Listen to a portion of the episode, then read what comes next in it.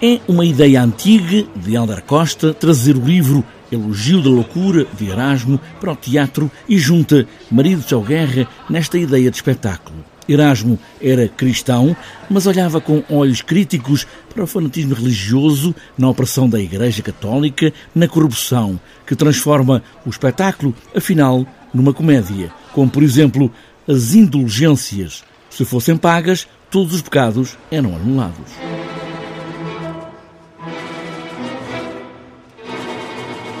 Uma invenção extraordinária que durou 200 anos, não foi um dia ou dois, é, e com o dinheirinho das indulgências construíram a Basílica de Roma. Enfim, e o que era a indulgência? A indulgência há uma, há uma lista né, enorme de uh, que a pessoa que tem dinheiro pode chegar lá e pedir: Olha, eu, eu, eu quero, pá, eu, eu matei matei um gajo, depois um bispo, não sei quem, e quero comprar uma indulgência. Sim, senhor, é tanto. E esse tanto, a ideia, a ideia da, igreja, da Católica era que, pronto, você fica isto, né? e chega ao céu, pronto, tem indulgência e já não é castigado. isto funcionou, isto é uma coisa que não acredita, né? Um texto que se torna comédia, não só pela escrita, mas também porque falar a sério já ninguém quer saber de coisa nenhuma. Tudo isto é evidente, tem tudo para ser uma comédia também, e foi o que eu fiz.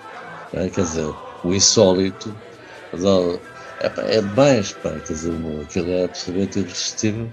E pronto, eu penso que é, é uma coisa que tem a ver com a linha da barraca, não é? Satírica, as formas, falando de coisas sérias, mas com humor, porque realmente falar só a sério já ninguém liga. Né? Elogio da loucura faz também, neste caso, o elogio de Lucrécia Borgia, filha do Papa, que renunciou a tudo, que fez muito, apesar de todas as palavras que lhe foram lançadas. Há toda uma manipulação histórica a, a transformá-la numa pessoa absolutamente criminosa e ela é totalmente ao contrário. É ao contrário. Ela finalmente, quando ficou independente, já maior, né?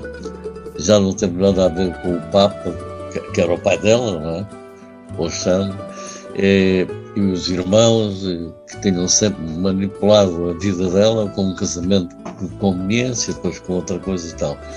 Ela, quando então ficou independente e maior, foi para Ferrara e aí fez um, um trabalho absolutamente extraordinário, social, cultural, todo. Escreve A Loucura Erasmo, Mestre Erasmo. Tenho andado atrás de si desde que começou a escrever sobre mim aquilo que disse que ia ser o meu elogio.